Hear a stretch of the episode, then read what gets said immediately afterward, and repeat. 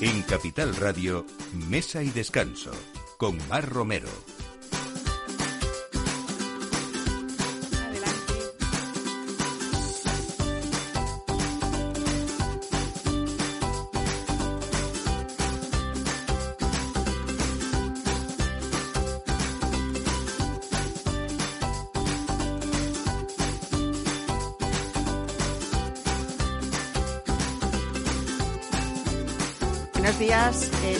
Es Mesa y Descanso en Capital Radio como cada domingo y hoy un día especial como es el Día de la Madre. Vamos a hablar de muchas cosas, entre otras de disfrutar. No sé si llegan a tiempo, pero da igual porque si no, en el Hotel Intercontinental que se está celebrando un brunch especial para, para este día con música en vivo bajo esa cúpula preciosa de, del hotel, eh, vamos a tener más fines de semana para disfrutar, para compartir y para celebrar de esta manera especial que mezcla también no solamente ocio, buena gastronomía y también belleza, ¿por qué no? Mariluz Antolín, que es la directora de marketing del Hotel Intercontinental de Madrid, nos lo va a contar hoy. Tenemos que hablar de gastronomía, como siempre, y vamos a hablar de una tortilla en lata para abrir y comer. Esto parece un gesto muy sencillo, pero es el fruto de años de investigación que Senén González ha hecho y ahora mucho más con esta tortilla viajera de, de su cocina que ha sido Premio Innoval 2022 en la Feria de, Alimentaria en la categoría Tendencia de Conveniencia.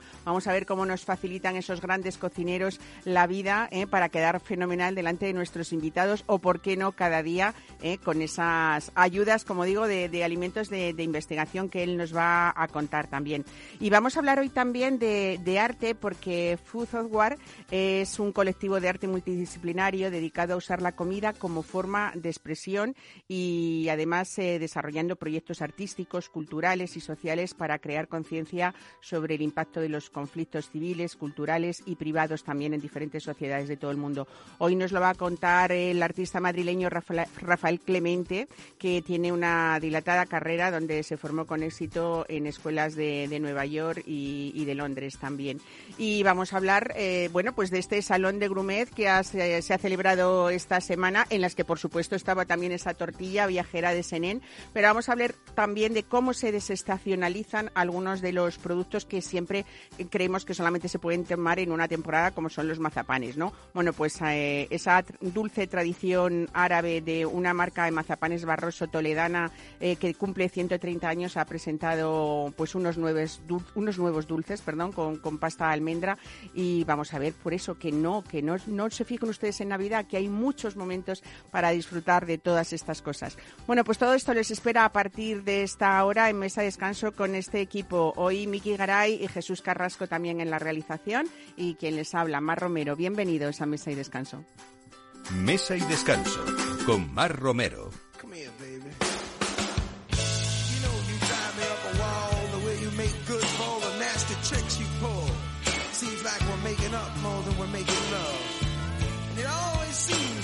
something on your mind other than me. change your crazy ways. You hear me? Say you're leaving on a 7:30 train and that you're heading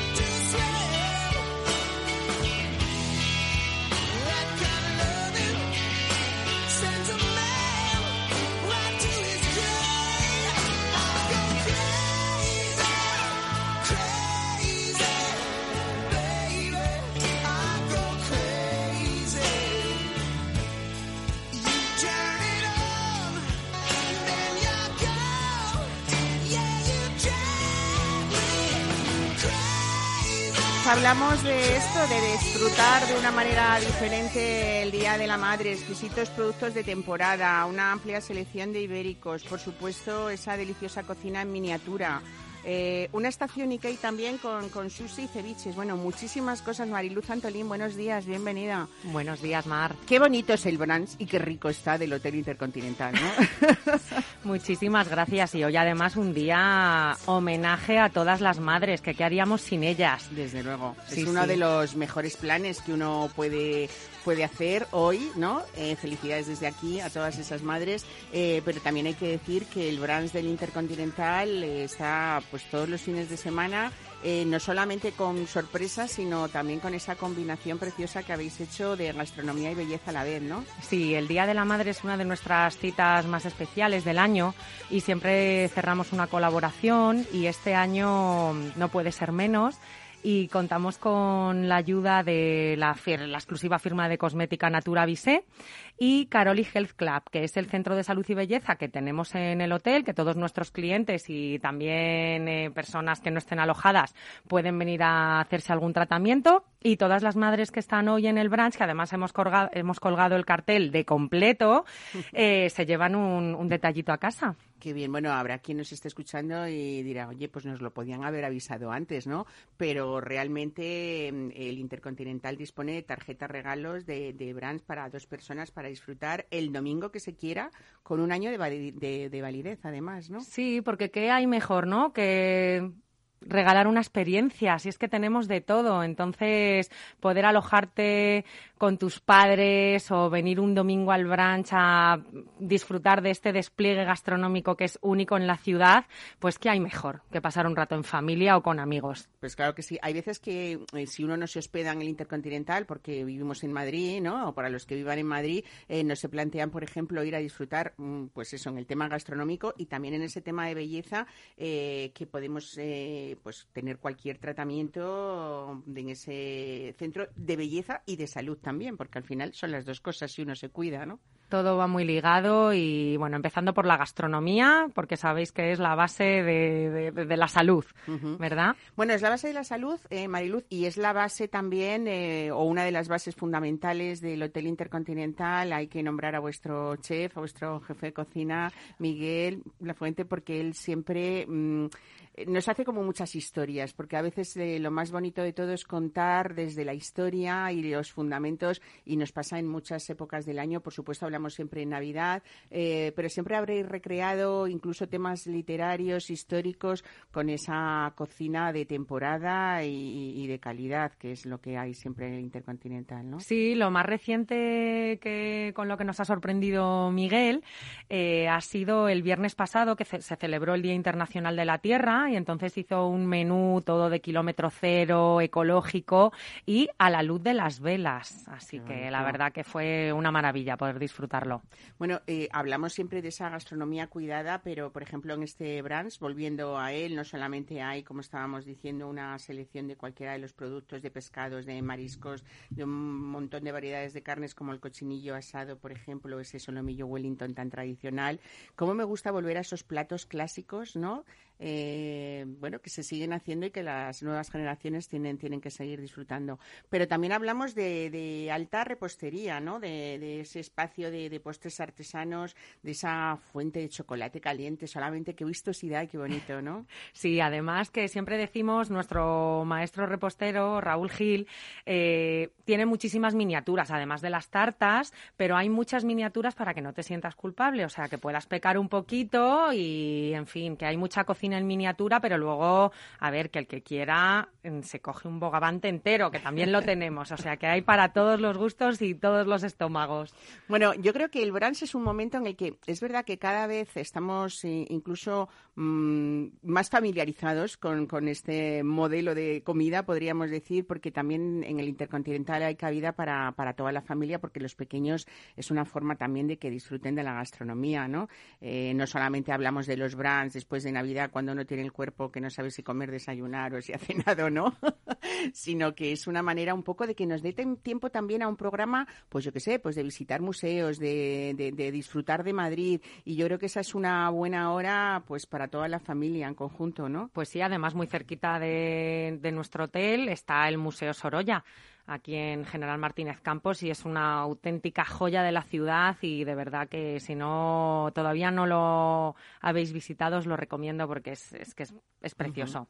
Bueno, estábamos hablando que como tenéis esas eh, tarjetas regalos del Brands que se puede disfrutar en cualquier domingo, incluso con un año de validez, eh, para que no se les olvide a alguien que digan, oye, que ya me reservo, que voy a hacer la tarjeta de regalo para el Día de la Madre del año que viene. ¿no? Hombre, y para los despistados que todavía no hayan comprado el regalo hoy, venidos a a, la. Recepción del Intercontinental que todavía os damos el regalo perfecto. Oye, y decir también que esos niños que disfrutones de los que estamos hablando hasta los tres años eh, están invitados gratis dentro de esos precios del Brands, ¿no? Sí, sí, y hasta los 12 inclusive tienen un 50% de descuento. Y luego, como entendemos que si los niños están contentos, los padres también, eh, nuestro repostero se les lleva luego a las dos y media de la tarde a hacer una masterclass de pastelería y hacen cookies y cupcakes y se lo pasan súper bien. Así que todos, todos felices y los padres disfrutando de la sobremesa porque ya os digo que después de disfrutar de este despliegue gastronómico merece la pena quedarte disfrutando de una copita de cava hasta bien entrada la tarde. Bueno, tenemos que hablar de esta temporada también ya para finalizar, porque mm, una de las cosas más bonitas, eh, siempre hablamos de esa cúpula del, del lobby del hotel, eh, pero tenemos que hablar de la terraza. Empieza ya el tiempo de terrazas, ¿no? Yo creo que una cita también para disfrutar de la gastronomía puede ser este, este punto importante de- de- del Hotel Intercontinental, ¿no? Pues ahora mismo la tenemos floreciendo, así que todos los árboles, eh, las flores se están poniendo preciosas y estamos, pues eso, todo a punto. Ahora además también empieza la temporada de, de eventos sociales, de bodas, comuniones, organizamos muchísimas, así que la terraza pues es un, es un oasis dentro de la ciudad y ahora pues con toda la situación que estamos viviendo eh, se buscan espacios al aire libre y nada, allí os esperamos. Pues qué bien, pues cita obligada ¿eh? en cualquier momento del año. Mariluz Antolín, muchísimas gracias por, por traernos, bueno, pues un poquito más ese cariño que ponéis vosotros siempre y en ese equipo maravilloso que el Intercontinental al final es como una familia, ¿no? Y recibís seguramente muchas familias a lo largo del año que repiten cada año y que mm, yo sé que en Navidad ya hay muchas generaciones de nietos y de hijos que siguen cumpliendo con esa tradición, pero también en otros momentos del año, ¿por qué no, no? Así es, la verdad que es mm, súper importante para nosotros contar con la fidelidad de nuestros clientes y que nuestro personal se vuelque ofreciendo el mejor servicio y un trato cercano y cálido, que es lo que, lo que creo que marca la diferencia de- del personal de nuestro hotel. Pues muchísimas gracias y nada, feliz Día de la Madre a ti también y a Muchas celebrar lo que nos queda de domingo. Muchísimas gracias, Felicidades a Mariluz ti Antolín. también, Hasta Mar. luego, adiós. Mesa y descanso. Capital Radio.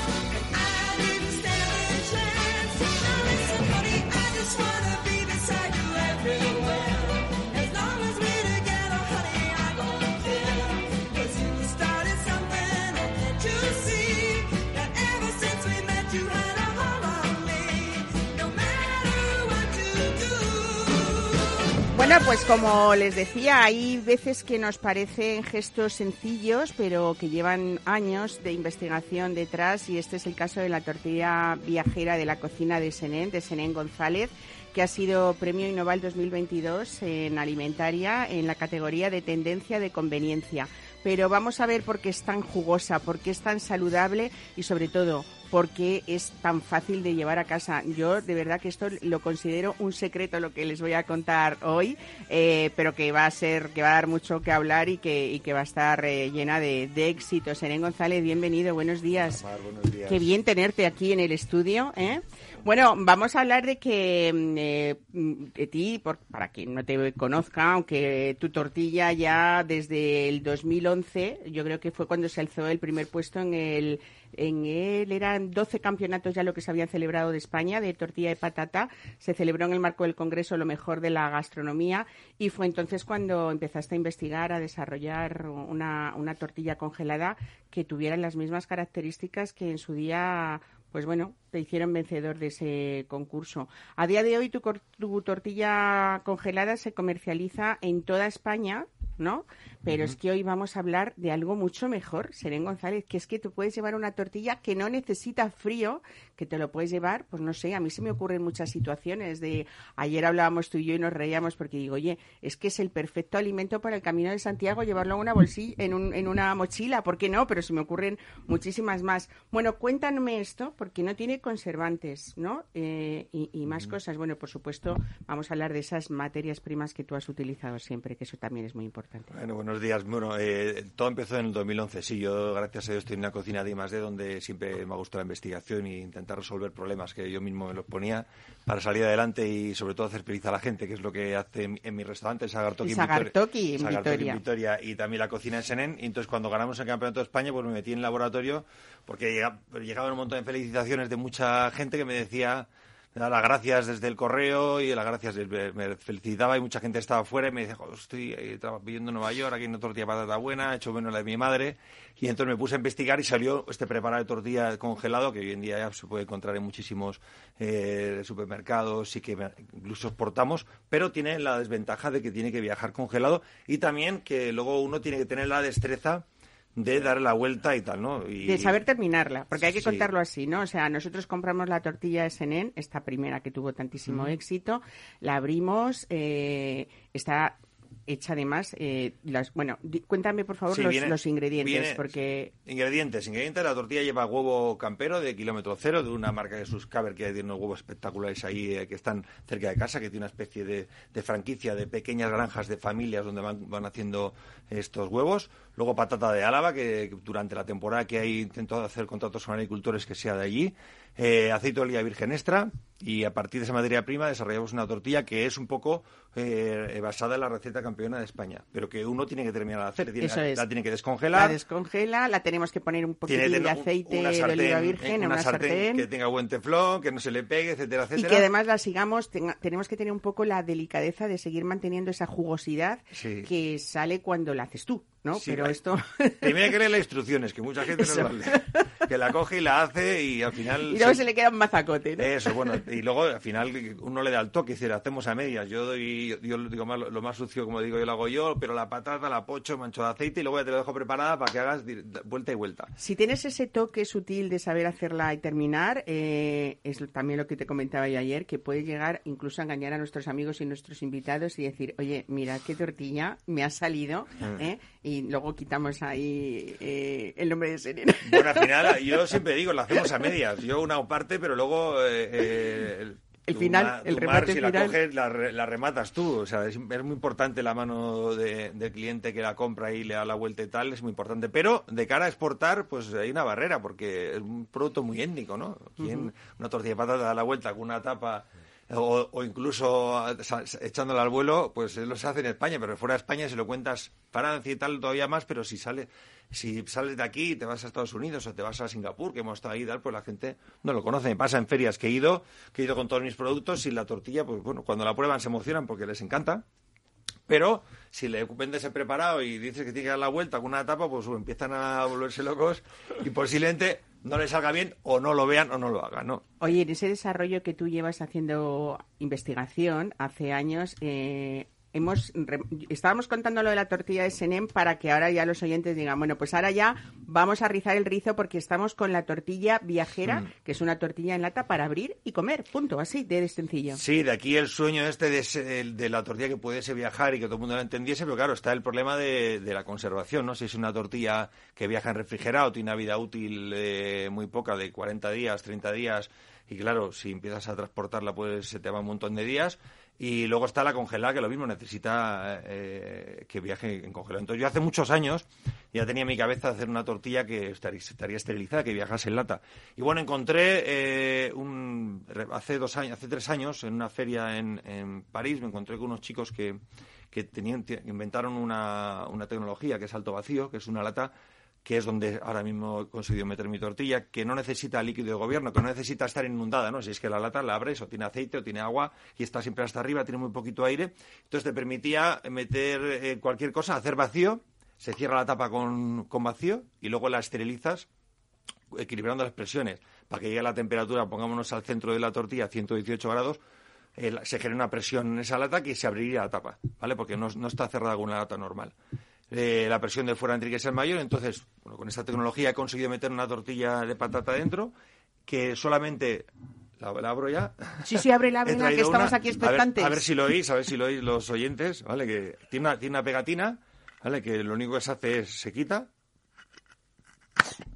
¿Se ha oído? Sí, ese es como Vale. el, el rom- el romper el vacío, ¿no? Podemos Eso es, decir. tiene una pega, pega- donde entra el aire y entonces se abre la, aquí veis la tortilla, Bueno, bueno. que está terminada, ¿vale? Esto tiene una junta arriba para que pueda hacer este vacío. Entonces ya, aquí estaría lista para comer. ¿vale? Así de sencillo. Así de sencillo. Entonces, eh, que la quieres comer fría, como la vamos a probar ahora, la puedes comer así. Que la quieres calentar, puedes calentarla en el mismo envase.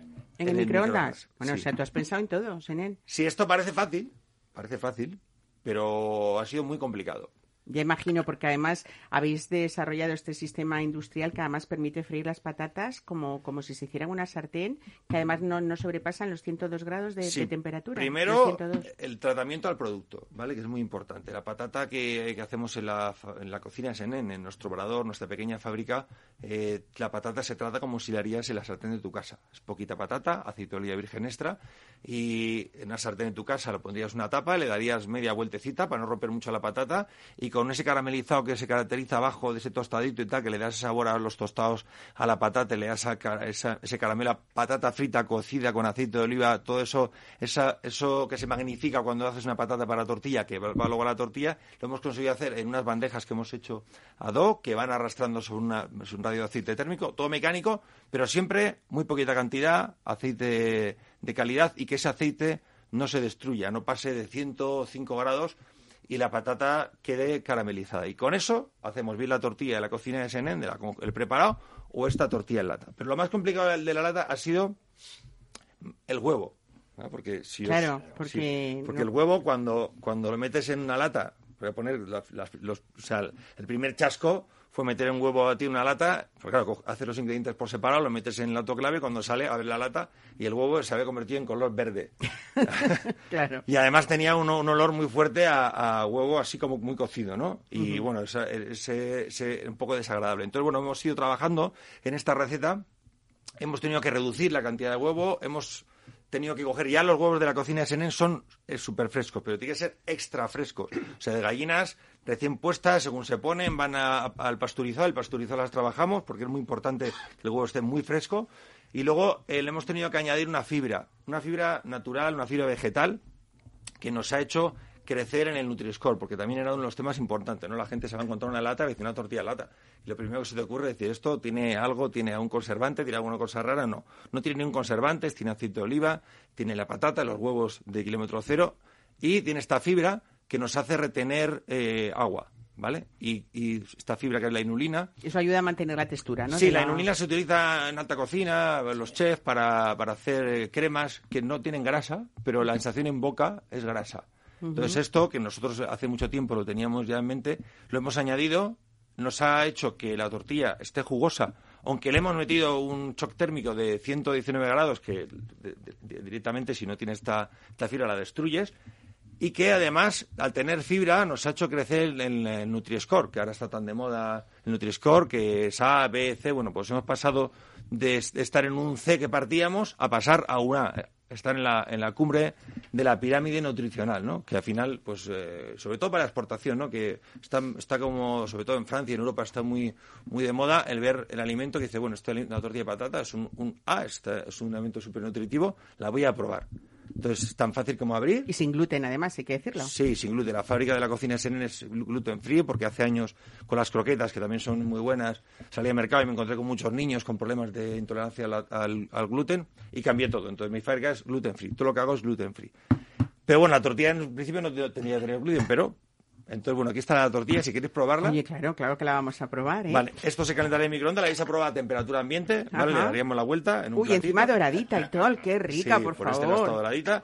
La voy a pasar, se podría comer directamente del propio envase. Ajá. La voy a pasar a- a- al platito, ¿vale? He traído unos tenedores. Bueno, bueno, has pensado en todo. Bueno, mientras que la probamos, hay que ir diciendo que, que realmente lo que has hecho del restaurante Sagartoki en Vitoria ha sido pues una- un laboratorio de investigación y ahí desarrollas todo tipo de procesos para crear no solamente estas tortillas, también los pinchos grumet o quiero que me hables de esas láminas vegetales deshidratadas para elaborar sushi, pero que son, bueno, pues, pues hay de todo, ¿no? De remolacha, de zanahoria, de patata, de, pimiento rojo, en fin, eh, con ellas podemos hacer aplicaciones crujientes, pastas rellenas, lasañas, sushi mediterráneo, de todo, ¿no? Tú lo que has hecho ha sido facilitarnos la vida a nosotros, pero sobre todo a los grandes chefs también, ¿no? Bueno, yo intento hacer feliz a la gente. Desde mi restaurante hasta que hasta lo que hacemos en la cocina de Senen. Bueno, puedo ir probando mientras voy hablando. Ay, me perdona, lo que hacemos en la cocina de Senen, que es eh, eh, hacer eh, productos para que la gente lo pueda disfrutar en su casa sin tener que trabajar mucho, pero que, que sobre todo que disfruten, que sea un producto que emocione. Entonces, eh, uno de mis proyectos más interesantes es son las láminas vegetales, que estas láminas vegetales son tejido vegetal, para que nos entendamos. Yo cojo patata, cojo remolacha, yo hago una pasta, lo trituro, lo cuezo, lo trituro y luego lo lamino en un espesor de 1,8 milímetros y esa lámina la deshidrato. A partir de ahí, esa lámina es verdura eh, concentrada con tubérculo y que hoy en día se lo venden a muchísimos chefs de todo el mundo para que ellos hagan, porque luego la puedes freír, se queda crujiente, si la mojas es elástica, puedes hacer raviolis, puedes hacer pastas, puedes hacer sushi, puedes hacer un montón de cosas, le da colorido, le da un montón de nutrientes a lo que estás haciendo, es muy interesante porque le da mucho volumen a los platos y hoy en día es un producto para chef, pero acordaos, un tejido que yo hago vegetal, que hemos aprendido a darle tecnología, a darle más espesor, más elasticidad y que en un futuro, ahora estamos desarrollando una máquina que es un- una máquina que estamos inventando nosotros, como la pochadora esta patata que te, que te he enseñado, que lo que hacemos, lo que vamos a enseñar a la máquina el producto que le estamos metiendo, siempre natural, zanahoria, remolacha, eh, eh, pimiento o incluso las frutas. Ahora a- láminas de frutas Ahora también, ¿no? frutas de naranja. Y haremos de- tejido. ¿Y de ese tejido qué haremos? De ese tejido nos iremos a hacer pastas, nos iremos a hacer snacks, nos iremos a hacer raviolis, nos iremos a hacer un montón Claro, de... porque con este tejido puedes hacer todo, cortar, doblar, freír, Eso, yo, hornear, yo le ¿no? puedo dar más espesor, imagínate, yo hago un, una- un puré con remolacha, lo lamino un espesor del, ah, del- de, un, de medio centímetro con un espagueti, digamos, luego lo corto y eso directamente con un agua podrías comerte unos espaguetis que con 100, con 100 gramos, 150 gramos de una ración de espaguetis estás comiendo casi un kilo de remolacha, con Uy, todos los eso hay que tener nutrientes. mucho cuidado, ¿eh? Bueno, pero es- al final son nutrientes naturales, no es grasa, no Sí, es, no- o es sea, verdad. estás, un, estás comiendo un kilo de los nutrientes, no, van- no, no, no tiene más calorías, tiene más nutrientes. Qué bueno. Oye, y probé dentro de esos aperitivos, ¿no? Con esas láminas, eh, precisamente eh, una lámina hecha con, con un tubérculo que es patata, eh, que la metías en la boca y, y te explosionaba ahí de un bocado el huevo frito, pero claro, estás comiendo realmente huevos fritos con patatas Sí. en un en un snack. Sí, eso es el pincho, el pincho más famoso de Sagartoki. el- y la- bueno, la marca de la cocina Senen es un huevo con mi cara y el- la cocina Senen y es por base a este pincho, ¿no? Que, que siempre cuando la gente iba a... Bueno, ganó el campeonato de pincho de España, fue uno de los, de los premiados y que siempre que la gente iba a Sagartoki pedía el pincho y en su día con la cocina tan pequeña que teníamos, porque tenía mucha elaboración, había que hacer- estas láminas vegetales, se nos acababa. Y de ahí, de ahí nació que tuve que montar una cocina para poder dar abasto a todos aquellos clientes que venían y se tenían que ir sin probar el pincho y se cabreaban. Se agarraron un cabreo, mucha gente que pasaba de largo, que venía a probarlo porque había oído hablar de él, pues no, pues vengo de Sevilla, no he comido el pincho, esto es un desastre, y entonces pues me hizo montar esta cocina, que de ahí ha salido las láminas, de ahí ha salido la tortilla, de ahí ha salido todo lo que es ahora la, cocina en Sen. Ahora tenemos una fábrica enorme que, que acabo de construir, que, que eh, hace un año, justo la pandemia, nos mudamos, y que ahí tenemos cuatro líneas de producción, ya con capacidad productivas importantes, pero siempre eh, manteniendo y buscando la excelencia, la calidad, el hacer un producto que, es, que, que emocione y que sea artesano. Aunque queremos pasar a una línea productiva, pero hay mucha ingeniería y dentro de esta ingeniería buscamos que sea como hecho a mano. Oye, pues no sé, nuestros invitados, a mí me ha encantado esta tortilla, Senén. Además, eh, de- después de todo lo que hemos hablado, que no necesita frío durante 12 meses, es que si la abrimos y alguien no es, ca- es capaz de no terminársela, que lo dudo, ¿eh? pues eh, está en perfectas condiciones durante tres días en la nevera. O sea, que, es genial. Bueno, y esta tortilla viajera va a estar a la venta muy pronto, ¿no? Imagino. Sí, ahora estamos en el pro de los procesos productivos, eh, estamos eh, sigue evolucionando, es decir, esto es un punto de partida. Esta tortilla eh, está muy buena, eh, pero ya sabes que la cocina es en estamos contentos, pero satisfechos y queremos ir más allá y queremos seguir emocionando cada vez más.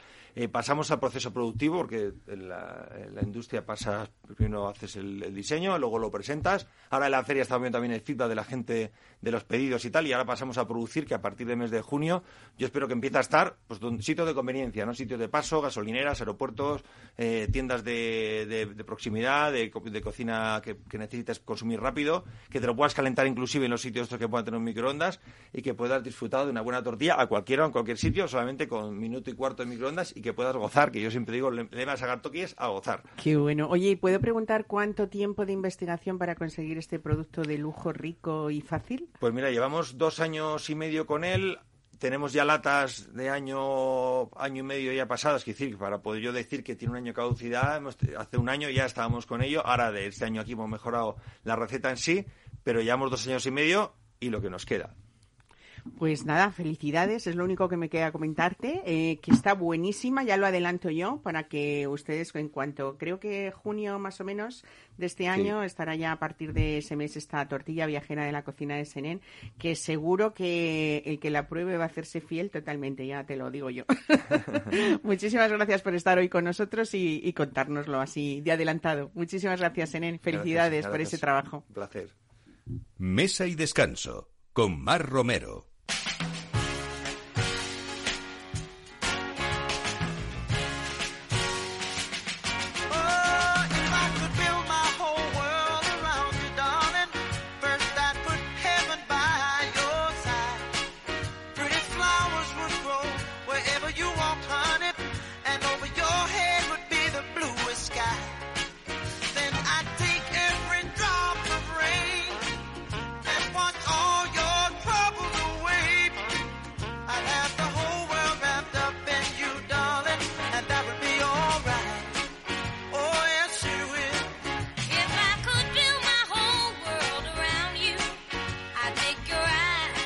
Pues hablamos también ahora desde otro punto de vista de cocina y de comida también, porque Food of War es un colectivo de arte multidisciplinario, les decía antes, dedicado a usar la comida como forma de expresión y cinco artistas internacionales de diferentes orígenes culturales y profesionales también se han unido para trabajar en un tema actual, relevante en la agitada situación política que vivimos y social también de nuestros tiempos, a través de la comida. Rafael Clemente, buenos días, bienvenido a Mesa Hola, buenos Descanso. Bueno, vuelvo a decirlo, eh, artista madrileño con una dilatada carrera, te formaste en la Parsons School de Nueva York, eh, en San Martín College también de Londres, donde comenzaste pues esa singladura artística que ha sido aclamada desde tus inicios por ese talento y esa creatividad.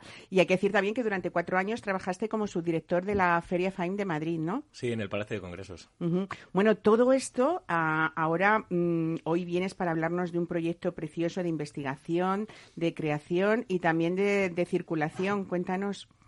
Sí, la verdad que tengo, he tenido mucha suerte porque es, eh, eh, Food War es un colectivo de Londres eh, y la verdad que en este, en este año en concreto han contado conmigo para eh, customizar unas pateras que nos han regalado el Ayuntamiento de Palma de Mallorca, donde voy a transformarlas en utensilios de comida y en una propia cocina donde diferentes eh, personas eh, que han tenido que eh, llegar a, nuestro país a través de pateras pues nos van a contar su experiencia y sobre todo va a ser a través de, la cocina. O sea, va- van a cocinar platos típicos eh, suyos y luego va a haber cocineros también españoles que también van a hacer como pues la- interactuar entre los dos platos. Bueno, a través de la comida lo que intentáis es encontrar qué es más lo que nos conecta que lo que, que lo que nos separa, desconecta, ¿no? exactamente. Y al final, eh, una de las ideas de este colectivo, que, que no es el primer, el primer proyecto que hacen, ya llevan ya bastantes años, y, y es eso, es acercar al público el problemas que hay en la actualidad, y en este caso es la inmigración a través de las pateras, de cómo poder solucionarlo, de los testimonios, de lo complicado que es para estas personas tener que venir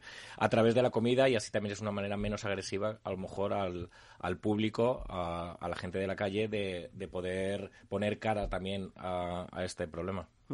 Bueno, Food of War ha estado viajando por el mundo, explorando esos Sí. conflictos, las circunstancias políticas donde la comida realmente juega, yo creo que un papel, y de hecho muchísimos platos ¿no? han nacido a través de problemas de guerras y, el- y entonces es un poquito lo que lo que queremos el- el- el mostrar a la gente que es al final va a haber eh, grabaciones con los propios testimonios de la gente que va- luego va a venir a, a cocinarnos y, y todo eso se va a hacer a través de las pateras que, que ahí es mi, mi puesto que es- voy a tener que customizarlas y tallarlas Bueno, este colectivo ha trabajado en diferentes regiones del planeta también, eh, Sí. incluyendo España, por supuesto, Alemania, Ucrania, que nos trae tan Sí. de eh, actualidad ahora, en México, en Perú, en Brasil, en fin.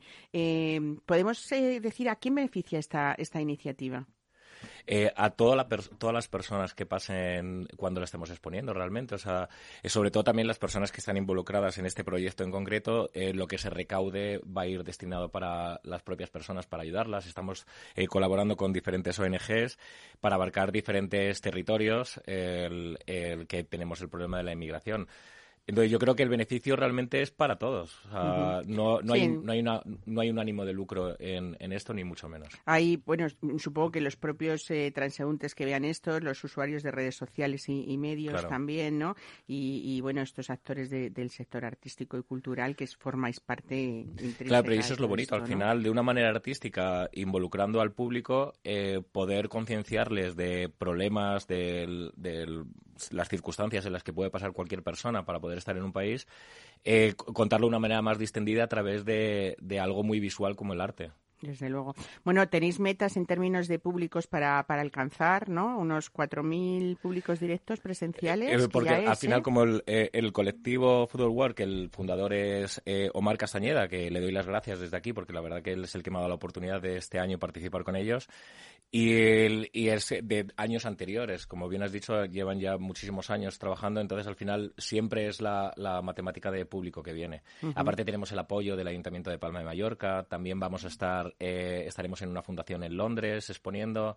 Eh, estamos ahora cerrando salas en Suiza, en Venecia también es- vamos a estar en, el- en la Universidad del Arte que nos han cedido también un espacio. Entonces, al final es eh, son espacios muy diferentes entre ellos, al igual que aquí en Madrid también vamos a estar eh, en un espacio. Y, el- y al final es una manera mucho más distendida de poder mostrárselo a todo el público. Hablabas eh, de esa labor que lleva muchísimos años y en concreto en el 2016 que mm, eh, Food War llevó a cabo la conmemoración más grande jamás hecha de todos los eh, de los 30 años del desastre de Chernóbil, que fue una exhibición llamada Tierras Nubladas, ¿no? Sí, Que fueron 7.000 personas las que lo visitaron, ¿no? sí era un fue un proyecto muy bonito, la verdad. Sí. Y, y, bueno, pues eso, en dos semanas se, se hizo en el Museo Nacional Arsenal en Kiev, en Ucrania, y fue invitado al Congreso Internacional de Paz en, en Berlín el mismo Sí. año, ¿no? Qué labor eh, más bonita también, ¿no? Eh, es, una, es una asociación también que está invitada a, a ferias internacionales, eh, pues como Yusmaz en Madrid, o Arlima en Perú, o SP Arte en Sao Paulo, ¿no? Que... Y el Museo de Colombia también han estado exponiendo, sí. Sí, en Arbo, ¿no? En, Sí. en Colombia. Bueno, yo creo que es algo muy bonito, eh, esa mezcla de, de arte, de gastronomía, de, de esos platos de todo el mundo que a veces desconocemos, ¿no? Y cómo realmente, eh, bueno, pues esa, esa comida es tan importante eh, en todas las regiones de- de- del mundo y en todos los países del mundo. Teníamos datos muy recientes, eh, pues precisamente por este desastre de la guerra de Ucrania, cómo nos afecta a, a muchísimas personas, a todo el mundo, cada uno en su en su vida y en su, en su vida de manera local, pero fíjate que no se nos ocurre a veces pensar pues que esa falta de cereales, por ejemplo, que se está produciendo va a ser un gravísimo problema en África, ¿no? Que a veces nos parece que los países están muy distantes o que los continentes eh, están menos interrelacionados de lo Y que realmente lo están, ¿no? Eh, De, lo que creemos, sí, y sobre todo a través de la, de la comida. Y eso yo creo que es lo bonito de este proyecto, el poder, eh, en las salas en las que vamos a estar, poder estar viendo cómo está cocinando estas personas y a la vez nos van a ir eh, relatando eh, sus circunstancias de el por qué han tenido que venir o, o las facilidades que han podido llegar a tener a- para venir al a España. Claro, es, es sensibilizar también a, esas comunidades en Europa sobre, sobre las implicaciones en esa dimensión que Y hablamos, darles ¿no? voz, que al final y es darles voz. ¿no? Eh, esto sí que nos va a dar, aparte de darles voz, qui- quizá en los que vayamos a, estar allí como gente que, que quiere ir a visitarlo o, o visitarlo incluso desde las redes sociales, si no tiene posibilidad de hacerlo presencialmente, es que a nosotros mismos nos hagamos preguntas de, de lo que lleva a construir mm, otras percepciones, ¿no? También reflexionar sobre ese impacto que tiene este tipo de, de desplazamiento sobre, sobre la gastronomía local, ¿no? Claro, es que influye muchísimo al fin y al cabo, porque si analizamos el... Bueno, nos acompaña un cocinero, o sea, él lo puede corroborar mejor, pero al final muchos productos de los que comemos son consecuencia de, de que han viajado esos productos, por desgracia, a través de guerras, de inmigraciones, de... Entonces, al final, eso es lo que enriquece, yo creo que la cocina de, de un país y es lo que lo bueno que tiene también la gastronomía de España, que al final es una mezcla de, de muchas culturas. Ujú. Bueno, yo ahora voy al caso práctico ¿eh? y me estoy queriendo imaginar a Rafael Clemente trabajar.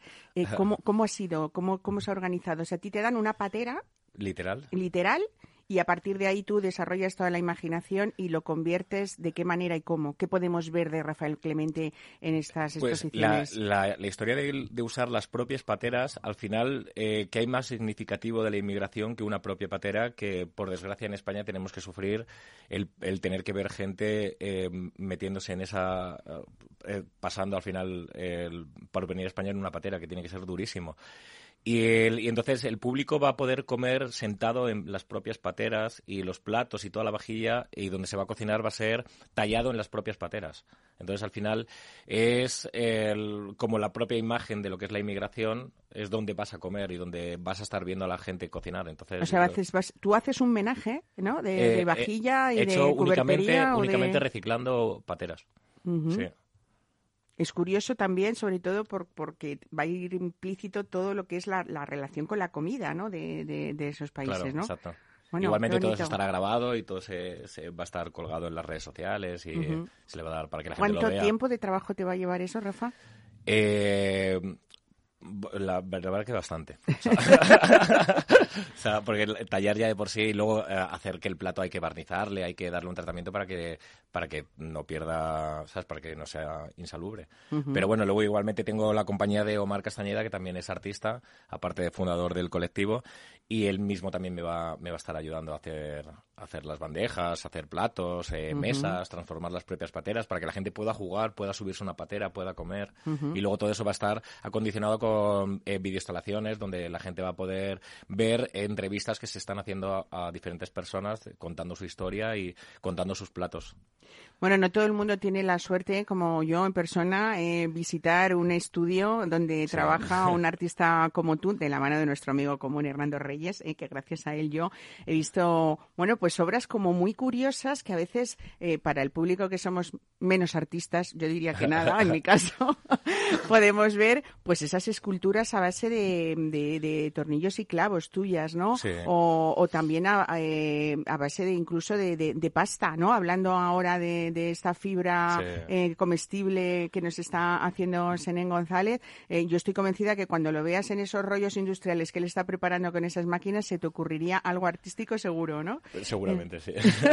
Quiero decir que con esto no es la primera vez que tú haces eh, tus obras de arte a través también de, de materiales de, de- de cocina Me- o de, o de eh, producto, me gusta mucho ¿no? usar, la, por ejemplo, la pintura, eh, me la hago yo con pigmentos naturales, eh, triturando plásticos, cristales, vidrios, y con eso voy sacando colores, y a través de resinas voy creando eh, texturas y colores. Y en esculturas igual, me gusta mucho usar material reciclado. Es verdad que el, el tor- los tornillos llega un momento que de- tengo que comprar, obviamente, claro, porque hago esculturas a lo mejor que tienen 90.000 tornillos. Ajá. Sí. Bueno, cuéntanos estas peticiones que tú haces en algunas empresas para hacer tus eh, tus esculturas que les sorprenden. Dice, nunca habíamos vendido Ah, bueno, tantas... eh, hice una colección, un, eh, un- representé un fondo marino con palitos de madera, de hecho los que puedes tener, puede haber en cualquier tasca, en cualquier bar, eh, para los pinchos. palillos o Eh, palos, la- palitos Son largos palitos estos de- montadientes, que Eso, vulgarmente sí. se conoce. Eh, pues hice un mural eh, que llevaba 5 millones de palitos y de hecho el propio comercial me preguntó que, que- de qué bar era yo, porque... ¿Dónde se consumen tantos pinchos y tapas? y dije, no, no, no, es que estoy haciendo una escultura con, con los palitos. Y tuvo que venir a mi estudio para verlo porque no se lo creía, sí. Bueno, la verdad es que son espectaculares, ¿eh? Esas esculturas muy bonitas. Un trabajo precioso también y desde luego desde aquí felicitar a ese colectivo de arte multidisciplinario que bueno que se les ha ocurrido en este caso pues eh, utilizar como forma de expresión la, la comida y sobre todo concienciarnos a la gente que a veces nos parece que están lejos cosas que no nos atañen y sí lo hacen y mucho, ¿no? O sea Aparte, el arte yo creo que no debería de perder esa, eh, ese, ese alma de- de... de que al final es una manera muy bonita de poder eh, reivindicar, abrir los ojos al público, de dar, enseñar problemas que a lo mejor están eh, mm, más ocultados y poder darlos de una manera más distendida, que al final a través del arte. Bueno, ¿cuándo vamos a poder ver todo esto que estáis haciendo? Eh, empezamos en agosto en Palma de Mallorca. Eh, estaremos un par de meses y luego de ahí iremos viajando. Estaremos en Londres, en Venecia, estaremos aquí también en Madrid en, en una sala que se llama Paisaje Doméstico y todo eso igualmente se va a estar colgando por redes sociales y por O sea, que durante todo el verano podremos ir viendo... invierno, porque claro, invierno, esto hay varios países los cuales vamos a, a visitar y, el, y mi idea es otra vez volver a, aparte de la sala de paisaje doméstico, mi idea es volver otra vez aquí a Madrid. O sea que esto puede estar un año perfectamente en Bueno, pues yo te invito eh, a que vuelvas, Rafael Clemente, Ah, a contárnoslo cuando encantado. realmente eh, pues los españoles podamos visitar y ver eh, todas esas obras de arte de todos estos artistas, placer. la tuya. ¿eh? Muchísimas gracias. Gracias a ti por estar hoy con nosotros. Mesa y descanso. Capital Radio.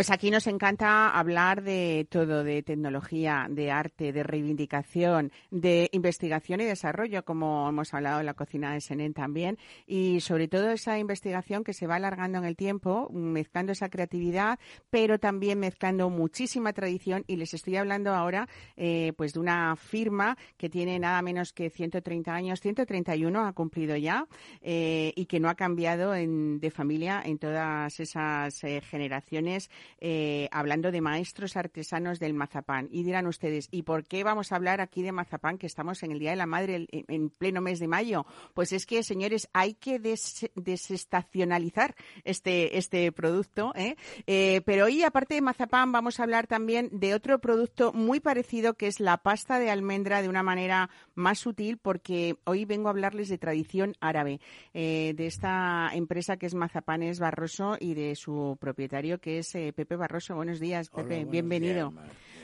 Bueno, una nueva marca que una vez más hablamos de este Salón de Grumet que se ha celebrado esta semana en Madrid y que ahí teníais pues toda esa dulce tradición árabe que lleváis elaborando pues maestros artesanos y que ahora hemos podido conocer y degustar. Cuéntanos un poco eh, en eh, esa tienda online especializada en esa selección de, du- de dulces que habéis hecho, que hay que contar lo que están hechos a mano, a mano como si fueran Sí, joyas, una a una, supuesto. vamos. Sí, ¿eh? sí, sí, están, están hechos a mano y, y es un dulce árabe porque, vamos, árabe, eh, aplicamos la técnica de- del mazapán, pero le estamos dando una tendencia mm, más, más árabe que lo que es el mazapán Que implica tradicional nuestro otros frutos Toledo, secos, ¿no? claro. Distintos. Entonces metemos mucho fruto seco, aplicamos a la pasta pues miel en más cantidad que, el, que la que lleva el mazapán normal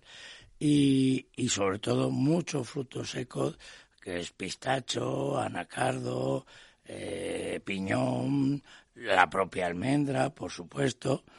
Y, y bueno, y estamos tratando de darle una orientación, puesto que el mercado árabe es un mercado que es, es emergente, que, es, que está ahí además. Eh, que empezasteis además en esta línea precisamente por esa salida al exterior vuestra, ¿no? Claro, Eh, estuvimos en, en, en Dubái el año pasado y bueno, y fue una experiencia bonita y buena y además pues pues eh, ya simplemente en España la comunidad árabe es importante. Entonces, bueno. Ahí todo- intervienen también, aparte de esos frutos secos, eh, otras especias que no tenemos contempladas dentro de un mazapán, De un mazapán tradicional, normal, ¿no? claro, claro. Son la canela, por Canela, ejemplo, eh, limón y naranja. Limón, sí, y, y miel sobre todo. Y el agua de azahar. qué Y el agua de huele y el eso, agua de ¿eh? sí, sí, sí. sí.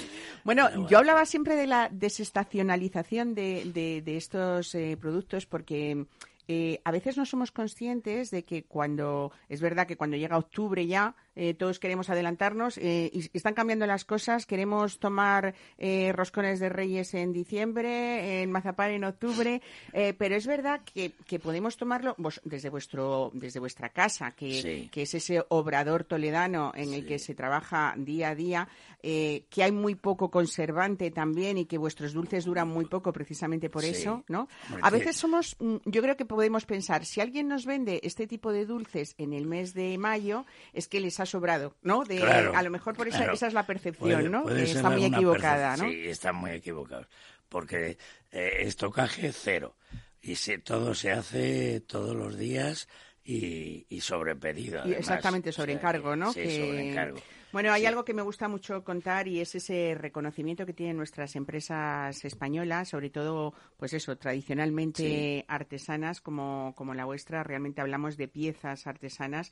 Y este año mm, habéis conseguido el premio superior eh, Award, que, que es con una estrella de oro, no solo por la calidad de los ingredientes que, usáis, sino por el sabor.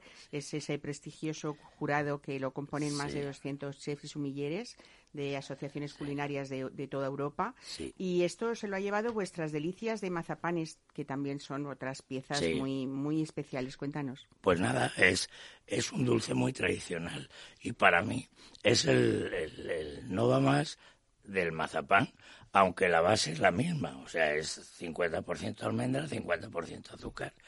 Y lo que ocurre es que luego se, se da a cuchillo una mano de mazapán de delicia, que es mazapán rebajado con huevo, y luego se le dan cinco manos de huevo. Lo que, y bueno, la empanada son empanadillas. Es como una forma de media luna, ¿no? Son media luna, sí. Van rellenas de yema. La yema que hacemos no lleva ni siquiera clara, es solo yema y azúcar. Y bueno, eso hace que el producto sea un dulce antiguo, contundente y muy jugoso por la cantidad de huevo que lleva. O sea, podemos hablar incluso, Pepe, de que es la variedad más exquisita del mazapán, Sí, porque para- es como la calidad suprema, que se llama así, ¿no? No, es calidad suprema es todo. Todo lo que lleve 50% almendra y 50% azúcar.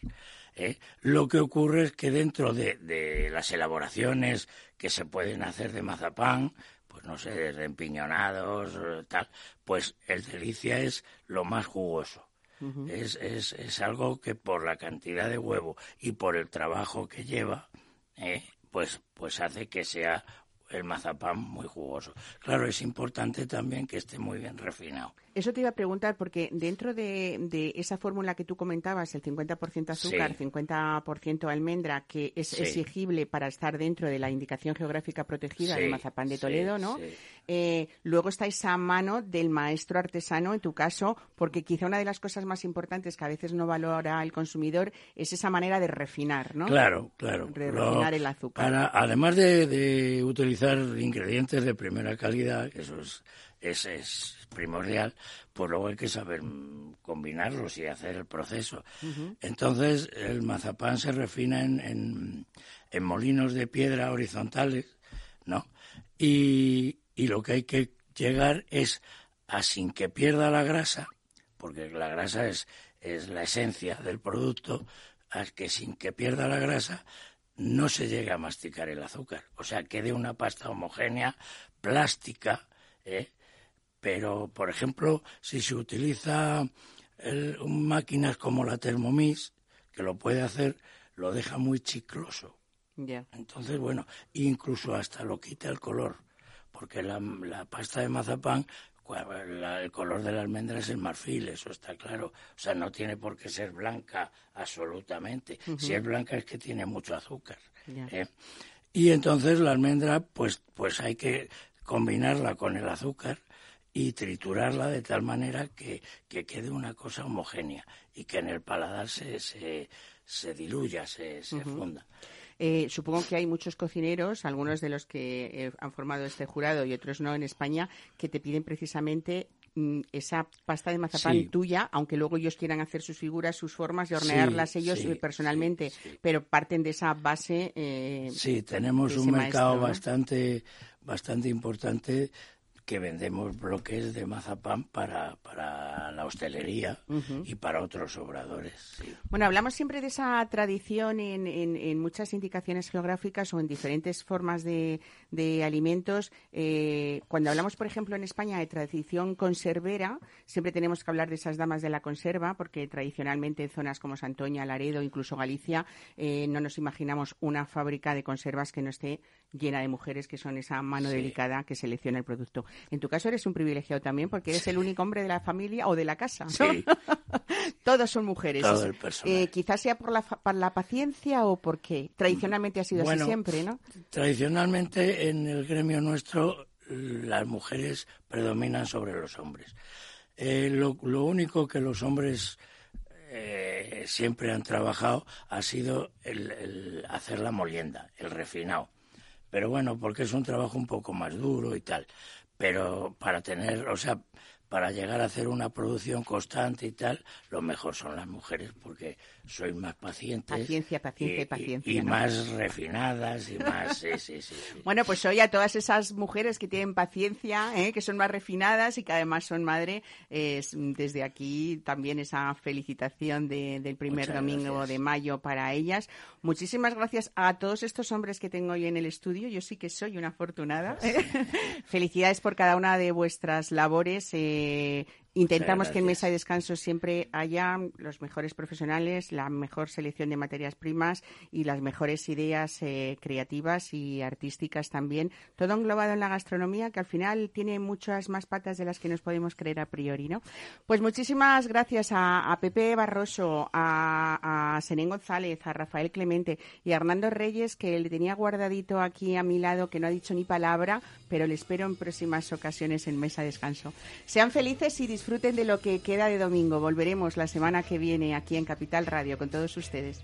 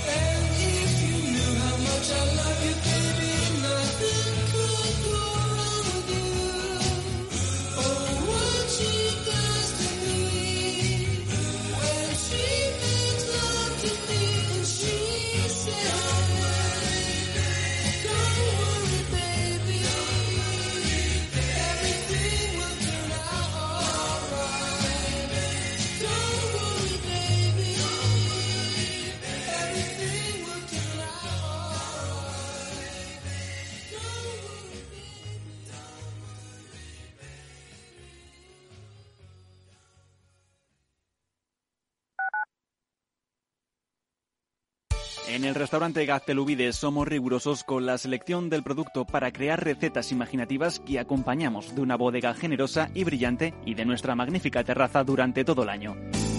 Restaurante Gaztelubide, carretera de La Coruña, kilómetro 12200, La Florida. Teléfono 91 372 8544. Una recomendación del programa gastronómico Mesa y Descanso. Si te gusta el pádel, en Capital Radio tenemos tu espacio. Todos los martes a las 22 horas saltamos a la pista para contarte la actualidad del World Padel Tour, los torneos amateur, las novedades de las marcas y toda la actualidad relacionada con el segundo deporte más practicado de España. Esto es Padel, los martes a las 10 de la noche en Capital Radio. Horno La Santiaguesa. Somos pasteleros y eso nos gusta. Utilizamos materias primas que nos hacen disfrutar y elaboramos todos nuestros productos de forma artesanal, sin sucedáneos, ni margarinas, ni grasas trans. Sabemos que las cosas buenas son importantes. Con el hashtag buscamos gente dulce. Taona San Onofre, calle Hortaleza 9, teléfono 91 531 8376 y Horno La Santiaguesa, calle Mayor 73, teléfono 91 559 6214. También nos encontrarás en el mercado de San Miguel, www.pasteleriasanonofre.com. Escucha cada jueves a partir de las 10 y 5 de la noche en Líderes Globales las entrevistas que Raúl Castro nos trae desde Florida. Personas inspiradoras de habla hispana que han destacado en sus actividades más allá de nuestras fronteras y que nos dejan sus enseñanzas y aprendizajes desde el punto de vista más personal.